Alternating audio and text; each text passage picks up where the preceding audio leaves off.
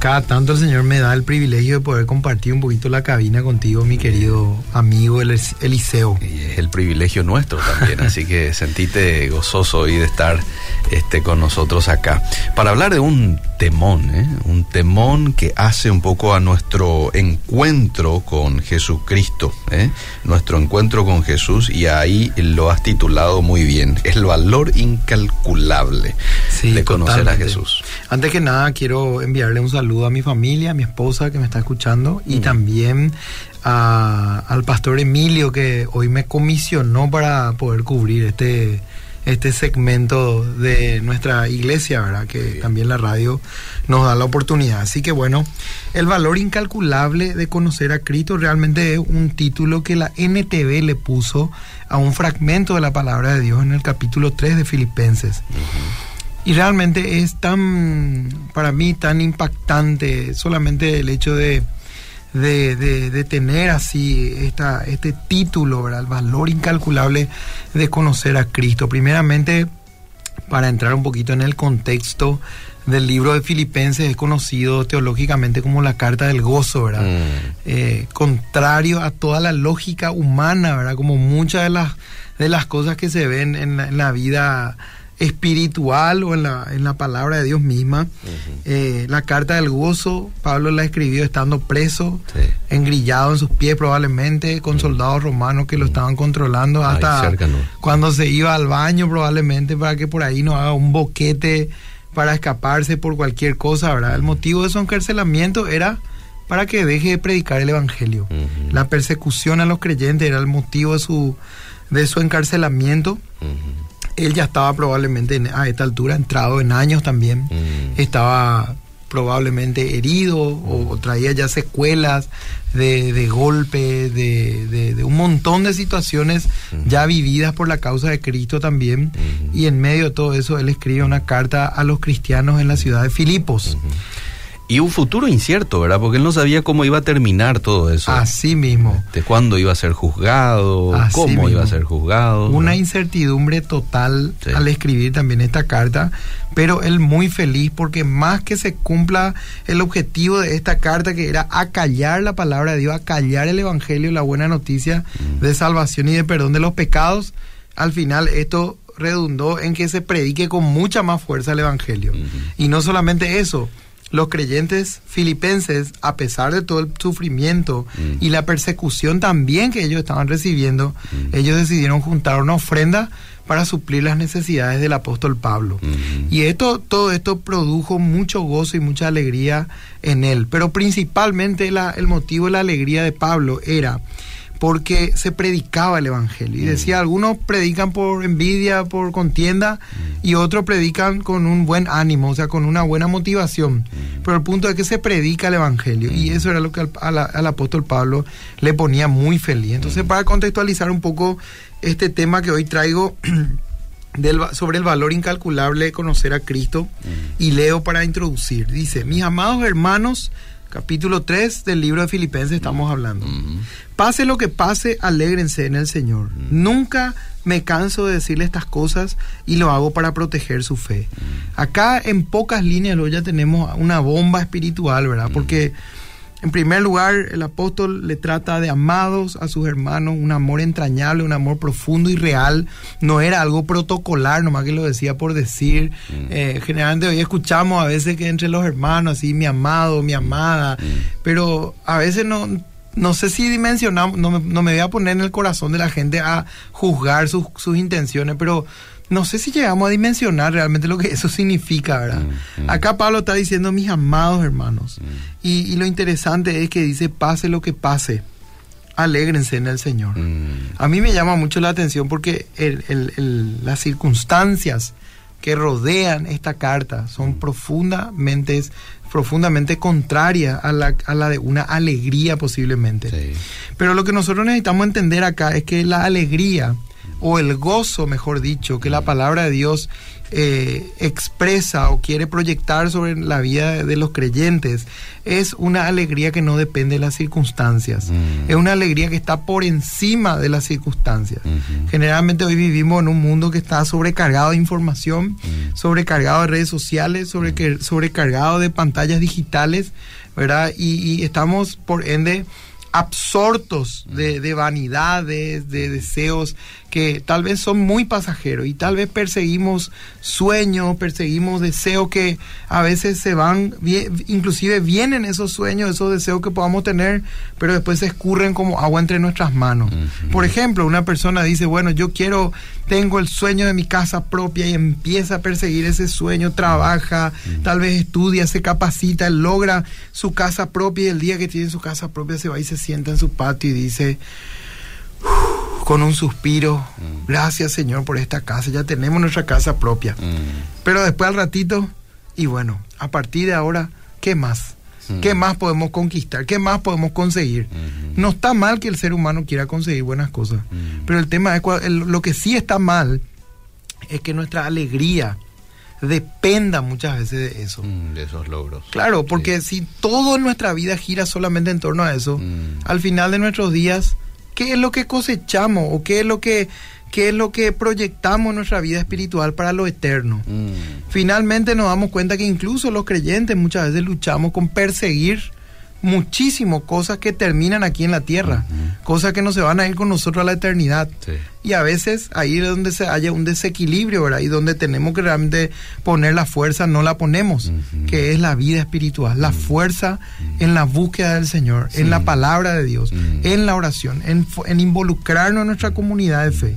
Por eso es que muchas veces hacemos tanto énfasis también como, como pastores, ¿verdad? Eh, eh, que la gente no debe dejar de congregarse como muchos tienen por costumbre, porque de alguna manera esto es, o por lo menos una pequeña proyección de lo que va a ser nuestra verdadera adoración en la presencia de Dios cuando nos toque partir. Así que acá el punto es que pase lo que pase, alégrense en el Señor. ¿Por qué? Porque las circunstancias que probablemente estaban viviendo esta gente no eran muy buenas. Mm. Y sin embargo, Pablo les alentaba a alegrarse, porque el gozo, la alegría que está en el corazón de un creyente, no es que un creyente anda sonriendo por ahí como un loquito cuando todo está mal, no. Mm.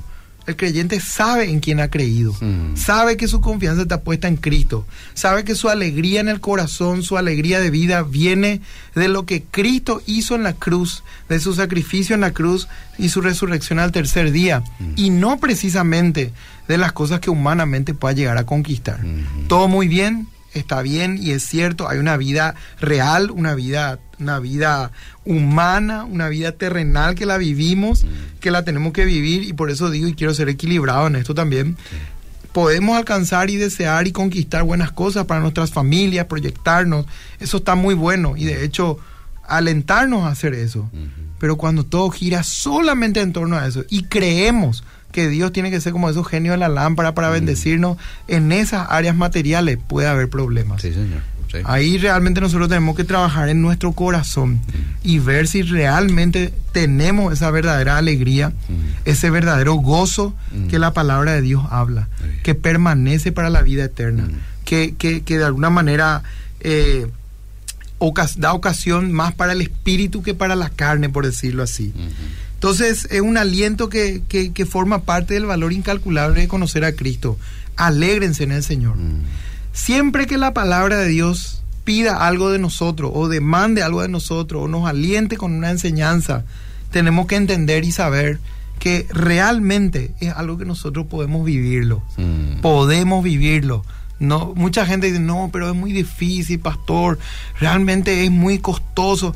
La Biblia si te dice que vos hagas algo es porque vos fuiste diseñado para hacerlo. Solo que el pecado se ha encargado de borronear todo eso y también de hacernos creer que no vamos a poder alcanzar nunca ese diseño de Dios. Pero fuimos creados para buenas obras, dice Efesios capítulo 2, versículo 10.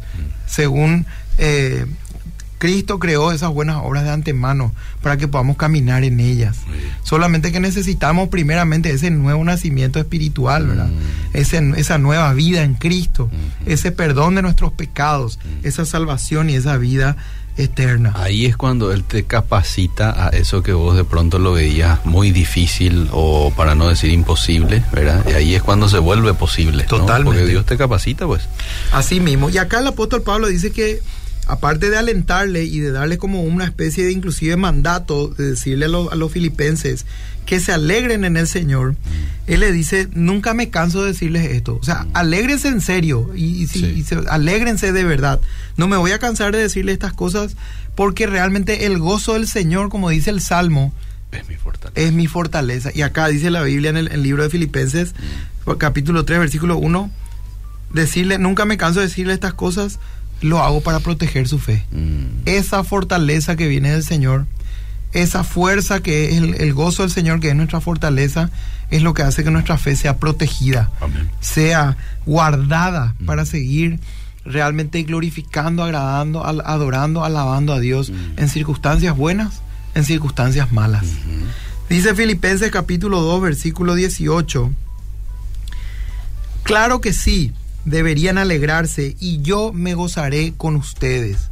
Nuevamente repito esto, no está hablando de una, de una alegría circunstancial, está hablando de una alegría por esa verdadera buena noticia que es ser salvo por medio de Cristo ser salvo por medio de su sacrificio en la cruz, tener, estar en una relación correcta, porque el libro de Romanos dice que Jesucristo nos colocó en una relación correcta con Dios y ese es el motivo de verdadera alegría para el ser humano.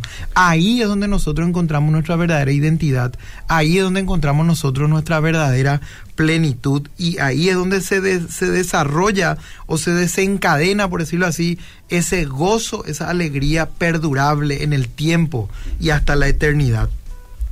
Luego tenemos Filipenses 4:4, que, que donde el apóstol Pablo dice otra vez, en forma inclusive de mandato, estén siempre llenos de alegría en el Señor.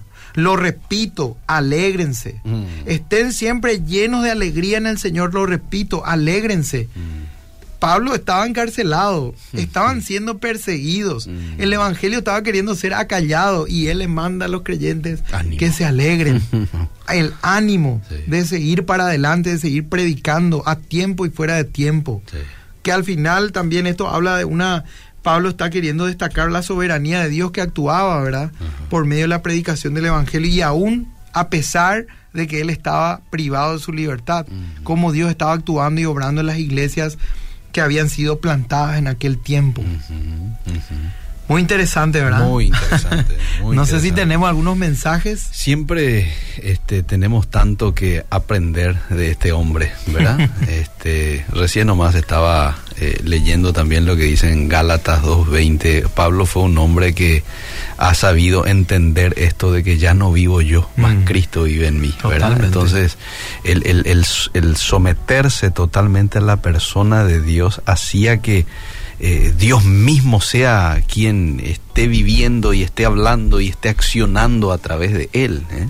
Y ahí es cuando salen este tipo de palabras que no tiene pie ni cabeza desde la perspectiva humana. ¿Cómo puedes decir alegrate, todo lo puedo en Cristo que me fortalece y vos estás ahí? O sea, lo más común es que él se queje en un escenario como ese. Sin embargo, lo hizo totalmente contrario. Definitivamente, él estaba muerto, ¿no? Él, él, con sus este, deseos y, permitía que el Espíritu Santo pueda fluir a través de sus de su accionar y también de sus palabras. Tremendo. ¿Querés que te lea algunos mensajes? Por favor, si es que ¿Qué tal está el café de Almayer? ¿Te gusta? Una delicia. Una delicia Muchísimas gracias. Bueno, eh, aquí está también para usted, Eric, si es que quiere tomar un poquito. bueno, buenas tardes, saludos desde Lambaré. Quiero enviar un saludo especial a mi marido, que es fiel oyente de tu programa, dice Diego Lescano. Están atentos al programa, Diego y, y su esposa. Un saludo, Diego. A ver qué más hay por acá. Bendiciones, qué buen aporte el del pastor, dice. Muy bien. Kelly Garcete, saludos, bendiciones desde Lambaré.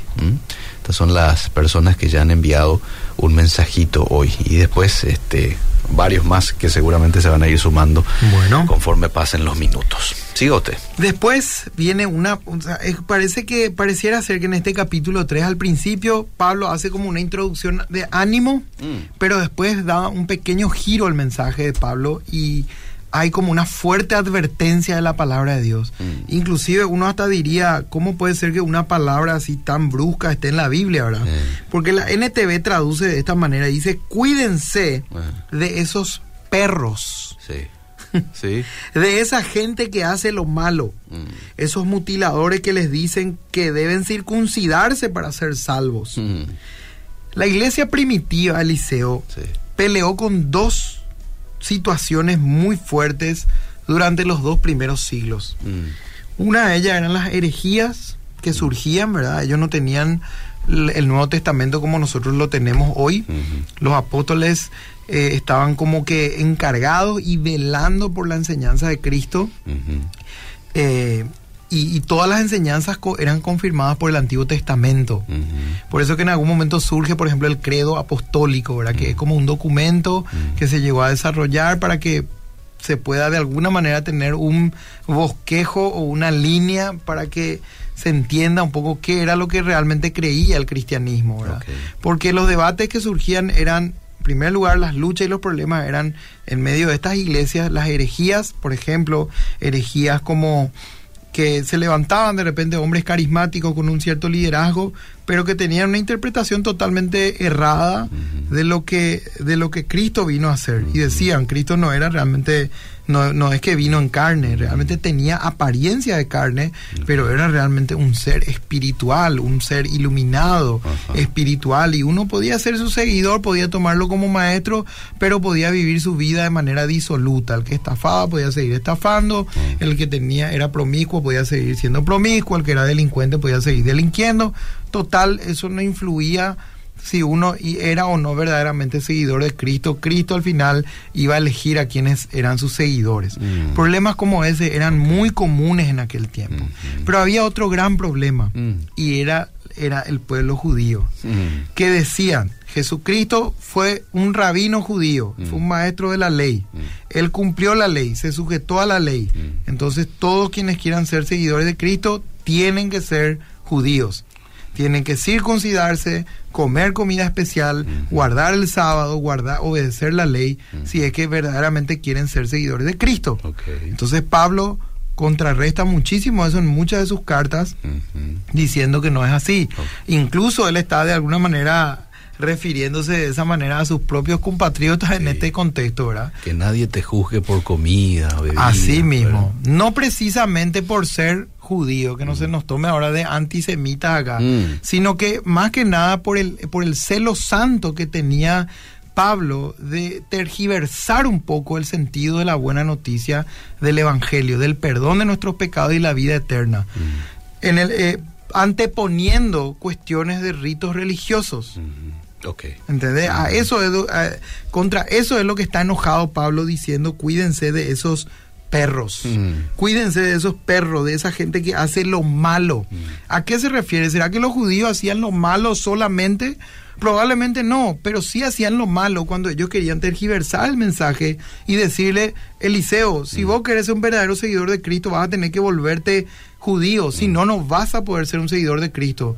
Y mucha gente, obviamente, como hoy en día también hay sectas y sectas que enseñan, ¿verdad? Enseña- traen enseñanzas torcidas de la palabra y mucha gente traga así de fino porque no hay una no hay una educación teológica o no, no leen la palabra o no están no tienen una por decirlo así eh, una eh, buenos consejeros Mm. entonces genera de repente problemas enseñanzas que están torcidas. Entonces Pablo con ese celo santo dice eh, esa- cuídense de esos perros esa gente que hace lo malo esos mutiladores. ¿por qué mutiladores del cuerpo impiden que la gente siga verdaderamente a Cristo en la esencia que Cristo debe ser seguido.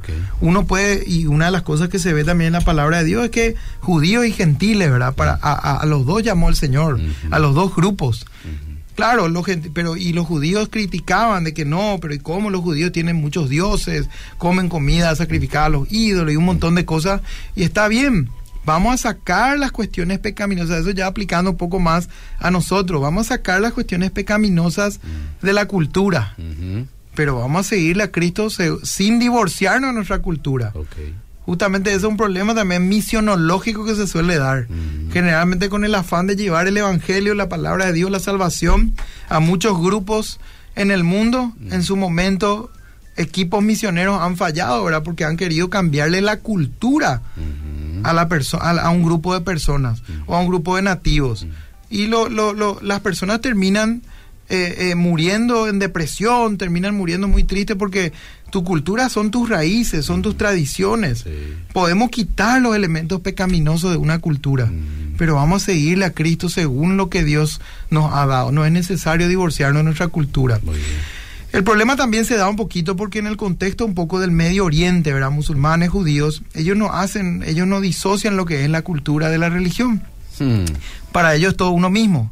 Por eso que desde la óptica del Medio Oriente, aquí en Occidente, todos somos cristianos.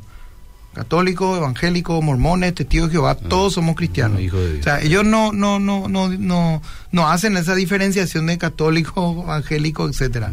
Entonces, nosotros tenemos que entender, así como en nuestra cultura sí, a nivel paraguayo, nosotros podemos de alguna manera diferenciar la parte religiosa de la cultural. Por ejemplo, el tereré no tiene nada que ver con, nuestra religión. las comidas típicas que en estos días tanto comiste, Eliseo, eh, probablemente no tiene nada que ver con, con, nuestra religión, ¿verdad? O con nuestra espiritualidad. Aunque si somos sabios, vamos a evitar algunas que otras comidas, ¿verdad? Diría yo. Por cuestiones de cuidado sanitario, como dijo. en fin, el punto al que quiero llegar es que seguimos a Cristo y no necesitamos anteponer ritos religiosos, anteponer tradiciones religiosas para seguir a Cristo.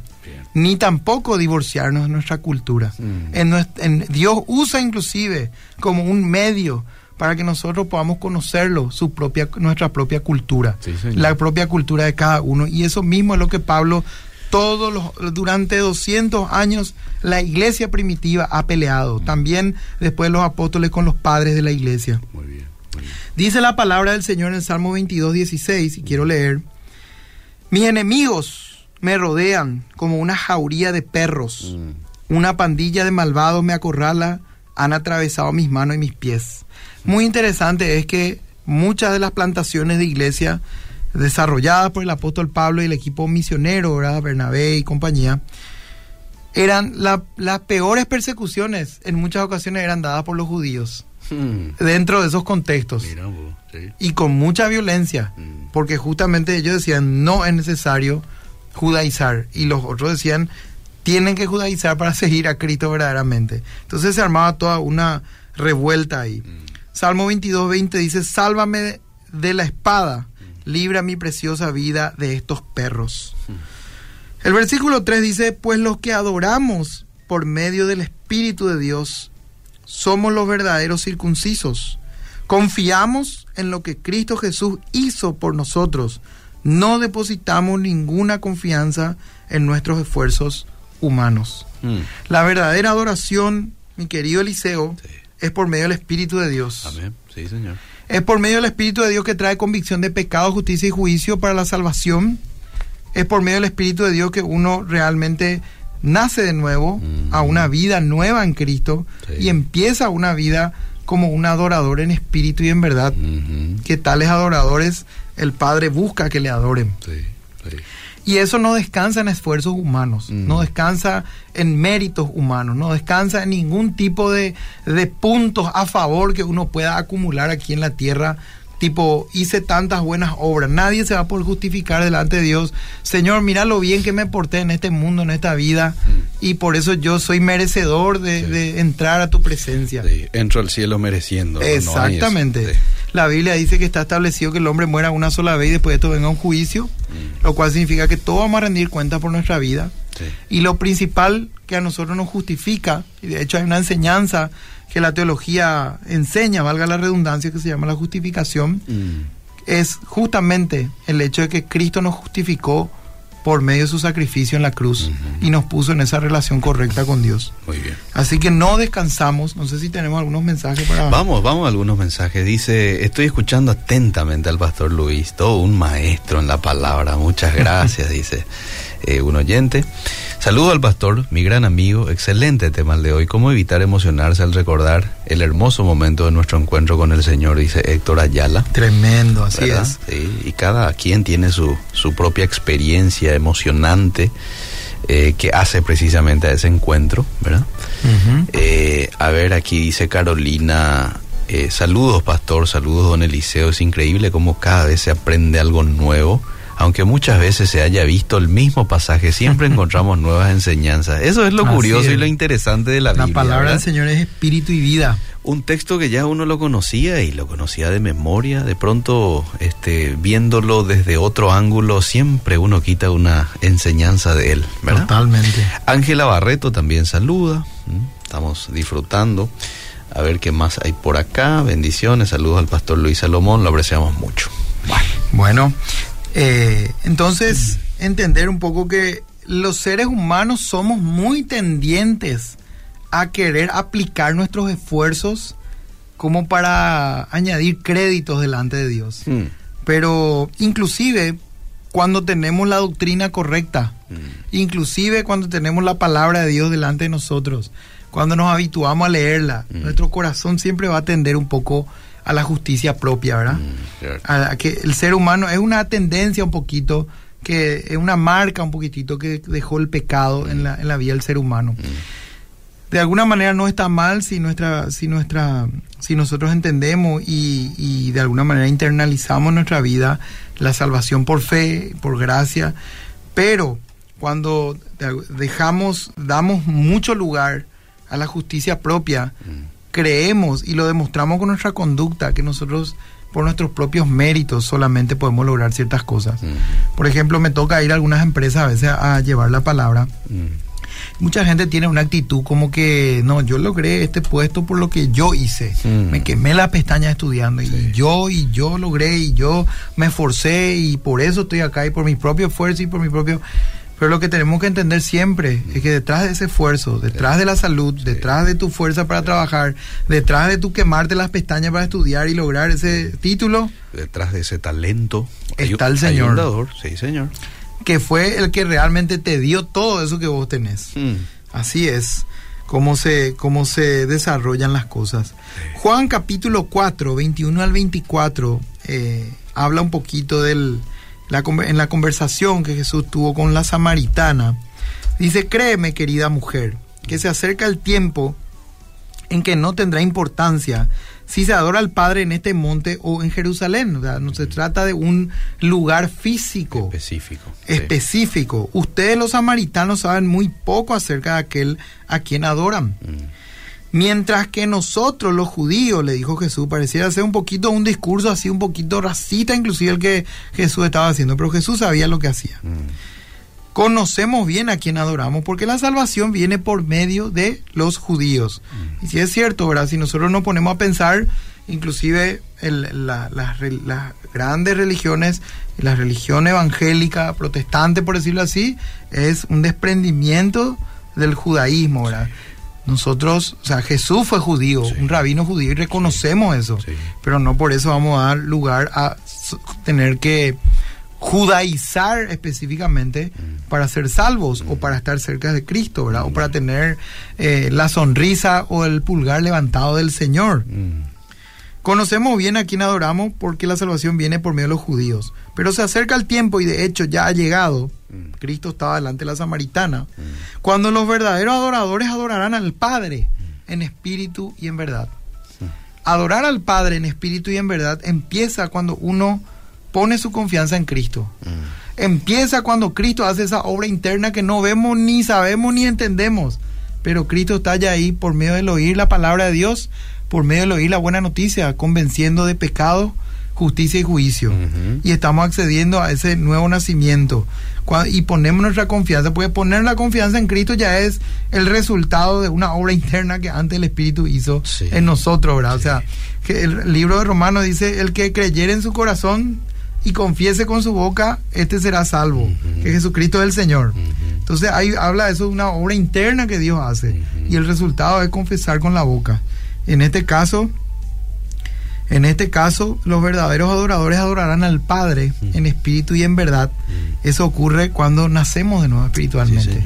cuando realmente lo hacemos desde, desde la fuente original, desde la fuente correcta, que es Dios mismo, mm. que es esa relación correcta en la cual Cristo nos coloca a través de su sacrificio, ese puente que Cristo colocó para que nosotros tengamos un acceso libre a la presencia de Dios. El Padre busca personas que lo adoren de esa manera, pues Dios es espíritu. Por eso todos los que lo adoran deben hacerlo en espíritu y en verdad. Todos sabemos, la verdad, conocerán la verdad y la verdad los hará libres. Mm. La verdad es la palabra de Dios. Padre, santifícalos en tu verdad. Mm. Tu palabra es la verdad. El creyente se santifica cuando aplica las enseñanzas de la palabra de Dios a su vida. Cuando toma decisión en base a la verdad de la palabra. No de otra manera. Nosotros podríamos decir, no, Padre, santifícame y oramos. Y está bien orar. Pero si a partir de ahí vos te das la vuelta y a propósito te vas y pecas, no, no, no, no. ¿Qué pasó ahí? Está siendo consecuente. No, y no hay una aplicación de la palabra. La aplicación de las verdades de la palabra de Dios en nuestra vida es lo que hace que nosotros realmente podamos ser santificados y seamos santificados con el Señor, en el Señor. Muy bien. Luego tenemos el pasaje de Romanos 2.29 mm. que dice, no, un verdadero judío es aquel que tiene el corazón recto a los ojos de Dios. Mm. Y acá quiero hacer un paréntesis porque nosotros somos de alguna manera la Israel espiritual de Dios, el mm. pueblo, el pueblo espiritual de Dios, el pueblo del Señor. La Biblia habla mucho del pueblo del Señor, que de Israel como un pueblo escogido. Nosotros somos espiritualmente como una Israel. Toda la iglesia invisible en el mundo entero es el, representa al pueblo de Dios. Es como una Israel espiritual de Dios. Entonces, aquí es Pablo en el libro de Romanos se está refiriendo a un verdadero judío, es aquel que tiene el corazón recto a los ojos de Dios. ¿verdad? El corazón recto a los ojos de Dios humanamente, por nuestros propios medios, ya sabemos, no lo podemos tener. Pero sí, por medio de Cristo, por medio de la obra de Cristo en la cruz, sí lo podemos tener y a partir de ahí empezamos un proceso que los teólogos le llaman ese proceso de santificación. Mm. Un proceso que a veces tiene sus altibajos, tiene sus luchas, tiene sus dificultades. No podemos decir que todo va a ser siempre en una misma en una misma línea recta de victoria y excelencias porque categóricamente somos seres humanos y a medida que parece que pasan los años, nos damos más cuenta que de, lo limitado que somos. Totalmente. Como que yo a veces me siento así, ¿verdad? Como que pasan los años y a medida que pasan los años es como que nos vamos acercando a un conocimiento mayor de Cristo, vamos siendo más iluminados por la palabra de Dios, por la madurez, por los años, por las circunstancias, y pareciera ser que más y más podemos ser conscientes de nuestras debilidades, más y más podemos ser conscientes y eso también nos hace humildes, nos mantiene ahí tranquilitos con el Señor, dependientes de Él, conservando la... Eh, la, la, humildad, la dependencia, la gracia, dependiendo de todo lo que Dios puede darnos. Señor. La verdadera circuncisión no consiste meramente en obedecer la letra de la ley. Mm. La circuncisión era una marca para los judíos. Mm. Tenía una cuestión sanitaria, ¿verdad? de salud, porque en aquel tiempo no existían los niveles sanitarios que hoy existen. Mm. Y también tenía una cuestión espiritual, ¿verdad? Una marca, una marca para un judío. ¿verdad? Em, y, muy significativo que estaba en su sexualidad, especialmente en el varón, ¿verdad? Sino que es un cambio en el corazón producido por el Espíritu. Mm. Nosotros no podemos producir ese cambio. Generalmente, y con esto no estoy haciendo ninguna crítica religiosa ni en, ni en ninguna manera, pero en general se ve que la religión plantea mm. siempre cambios de afuera para adentro. Mm. O sea, aplicar tales tareas, hacer tales oraciones, hacer tales lecturas, cumplir con tales, eh, tales lineamientos, cumplir con estos pasos, hacer esto, hacer aquello. Pero la palabra de Dios siempre plantea, Dios siempre plantea un cambio del corazón. Sí, Señor. Un cambio de adentro para afuera. Ese cambio no lo podemos hacer humanamente. Es imposible para vos y para mí, ni por más que vos decís, bueno, vamos a hacerte una cirugía a corazón abierto para cambiar tu corazón. Te aseguro que después de despertarte vas a ser la misma persona con las mismas debilidades, con las mismas luchas, con las mismas tendencias pecaminosas. Y el cambio no lo produce el Espíritu de Dios. Sí, Señor. Ahí es donde hay también un misterio, ¿verdad? Pues no sabemos cómo Dios hace eso, pero una convicción profunda que obra por medio de escuchar la palabra de Dios. El libro de Romanos capítulo 10, versículo 14 dice, la fe viene por el oír y el oír por la palabra de Dios. Sí, señor. Qué lindo, qué lindo, cómo se aprende, cómo se aprende con el espacio este de fe práctica. Saludos, pastor, dice Carolina. Saludos. Este, dice Gracias por este aporte que es tan importante para nosotros. Muy bien. Buenas tardes, bendiciones. Un gusto escucharlo. Siempre escucho todos los programas de esta emisora. En este momento me siento como Pablo en una cárcel. Estoy algo triste, agobiado, ni sé cómo me siento, pero ahí voy.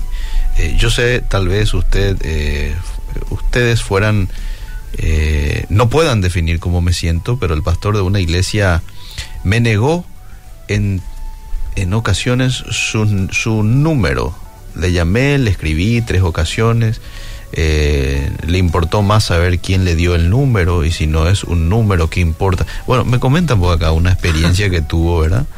Eh, y bueno, lastimosamente esa ha sido la experiencia con este pastor, ¿verdad? A veces hay que entender de que los pastores también están de aquí para allá con muchas actividades, entre tanto que son padres, entre tanto que son esposos, ¿verdad? Yo le aconsejo a esa persona que si tiene iglesia y tiene pastores, que se acerque a sus líderes, ¿verdad? No precisamente el pastor tiene que atenderle a todos. Es cierto. A lo mejor hay un equipo de obreros, de consejeros que le pueden atender y si no tiene iglesia, bueno, ahí tenemos el número de confianza, ¿verdad? Que no sé si sigue vigente, pero... Sí, estamos con una pausa ahora mismo del servicio de confianza, pero hay tantos lugares en donde uno puede recurrir. Uno de ellos es más que vencedores. Me consta que hay un equipo muy sólido de consejeros que trabajan paralelamente con el ya trabajo que realiza el pastor en esa área. Si esta persona no tiene iglesia, 202 714 puede llamar y pedir una consejería a algún consejero eh, bien preparado le va a atender y va a guiarle un poco en la palabra del Señor según la situación que está viviendo. Bien, muy bien. Bueno, a ver qué más hay por acá, qué gusto, cómo se aprende siempre el apóstol Pablo, sí, no, yo te decía, tantas cosas lindas nos deja como enseñanza el apóstol Pablo, ¿verdad? A ver qué más, dice, justamente Hechos 15 da un golpe knockout definitivo a la intención de judaizar a los creyentes, dice Pablo Benítez. Totalmente. Es cierto. Así mismo, eh, Pablo, le mando un abrazo a mi hermano Pablo también. Bueno, seguimos. Gálatas 6:15, ¿verdad? Acuérdense que nuestro, la base esos son versículos que están conectados nomás a la base que estábamos estudiando en en Filipenses 3.3 que dice, pues lo que adoramos por medio del Espíritu de Dios somos los verdaderos circuncisos. Mm. Confiamos en lo que Cristo Jesús hizo por nosotros. No depositamos ninguna confianza en, en nuestros esfuerzos humanos. Entonces, en ese sentido, eh, Gálatas 6.15 dice, no importa si fuimos o no circuncidados, mm. en, la, eh, carnalmente hablando, de manera física. Lo que importa es que hayamos sido transformados en una creación nueva. La circuncisión del corazón. Exactamente, recién dijimos eso en Romanos. Eso es lo que verdaderamente importa. Mm. No importa que vos seas más que vencedores, o que sea de otra iglesia o de iglesia tal, ponerle mm. el nombre que quieras ahí. Lo que importa mm. es que realmente seas nuevo nacido. Sí, señor. Entre nosotros, en cada iglesia, cada domingo puede haber un montón de personas, miles de personas inclusive. Pero eso no significa que precisamente todas realmente hayan experimentado esa transformación como una creación nueva que habla la palabra de Dios. Así es. Entonces, eso es lo que tenemos que apuntar, buscar el nuevo nacimiento. Mm. Y ese es uno de los grandes alientos que traigo esta tarde para el pueblo del Señor que escucha esta palabra, que busquemos el nuevo nacimiento. Mm. Porque sin ese nuevo nacimiento no podremos ver el reino de los cielos, dijo Jesús en su encuentro con Nicodemo. o sea, podemos hasta ser religiosos, podemos ir a la iglesia, tener amigos, espectacular todo. Mm. Pero el tema es que va a llegar el día en que vamos a tener que rendir cuenta por nuestra vida. Y ahí no vamos a tener forma de justificarnos, sino es por Cristo. Y si no tenemos la justificación que Cristo hizo en la cruz, mm. estamos perdidos. El que rechaza a Cristo ya ha sido condenado. ¿verdad? Generalmente la gente cree a veces que eh, uno se va al infierno por fumar, por tomar, por ir a la discoteca, por ser promiscuo, mm. pero realmente la raíz, esos son frutos nomás la raíz de ese pecado es el rechazo a Cristo. Mm. La conducta que uno ve, la conducta mala, el hombre que le pone los cuernos a su esposa, la, esposa que es infiel a su marido, el, esos son frutos, esos son resultados de una vida disoluta, de una mm. vida de rechazo a Cristo, de rechazo al Evangelio. Mm. Y eso ocurre aún en los círculos evangélicos, en los círculos de iglesia porque necesitamos nosotros afirmar nuestros pies sobre esto que es el nuevo nacimiento. Con esta exposición suya de hoy, lo que usted este, nos está haciendo es en reflexionar y, ¿por qué no?, en agradecer a Dios que Él se haya hecho encontrar a nosotros, ¿verdad? Agradezca a usted del otro lado, oyente, si ha tenido el privilegio del nuevo nacimiento, ¿eh? así como Nicodemo, como le dijo a Nicodemo Jesús, este es necesario nacer de nuevo. Hay muchos nacidos de nuevo escuchando la radio en estos momentos, pero no nos quedemos solamente con ese privilegio, permitamos también que otros puedan tener el mismo privilegio nuestro y que también puedan escuchar este mensaje de poder y definitivamente puedan nacer de nuevo y que haya una transformación en sus vidas. Tal cual, tal cual. Termino con esto, mi querido Eliseo. Vamos, vamos. Aunque si alguien pudiera confiar, dice el apóstol Pablo, en esfuerzos humanos, mm. En su propio esfuerzo, ese sería yo, dice él. De hecho, si otros tienen razones para confiar en sus propios esfuerzos, yo las tengo aún más. Mm. Fui circuncidado cuando tenía ocho días de vida. Soy un ciudadano de Israel de pura cepa y miembro de la tribu de Benjamín, un verdadero hebreo como no ha habido otro. Fui miembro de los fariseos, quienes exigen obediencia, la obediencia más estricta a la ley judía. Era tan fanático que perseguía con crueldad a la iglesia. Y en cuanto a la justicia, obedecía la ley al pie de la letra. Antes creía que esas cosas eran valiosas, mm. pero ahora considero que no tienen ningún valor debido a lo que Cristo ha hecho. O sea, mm. el, el, valor de lo que Cristo ha hecho deja por debajo cualquier cosa que nosotros podamos considerar de valor en este mundo y en esta vida. Eso es lo que está diciendo Pablo. Así es, todo lo demás no vale nada cuando se le compara con el infinito valor de conocer a Cristo Jesús mi Señor. Hmm. Por amor a Él he desechado todo lo demás y lo considero basura a fin de ganar a Cristo. Ese es el ánimo con el que quiero dejarnos a todos en esta tarde.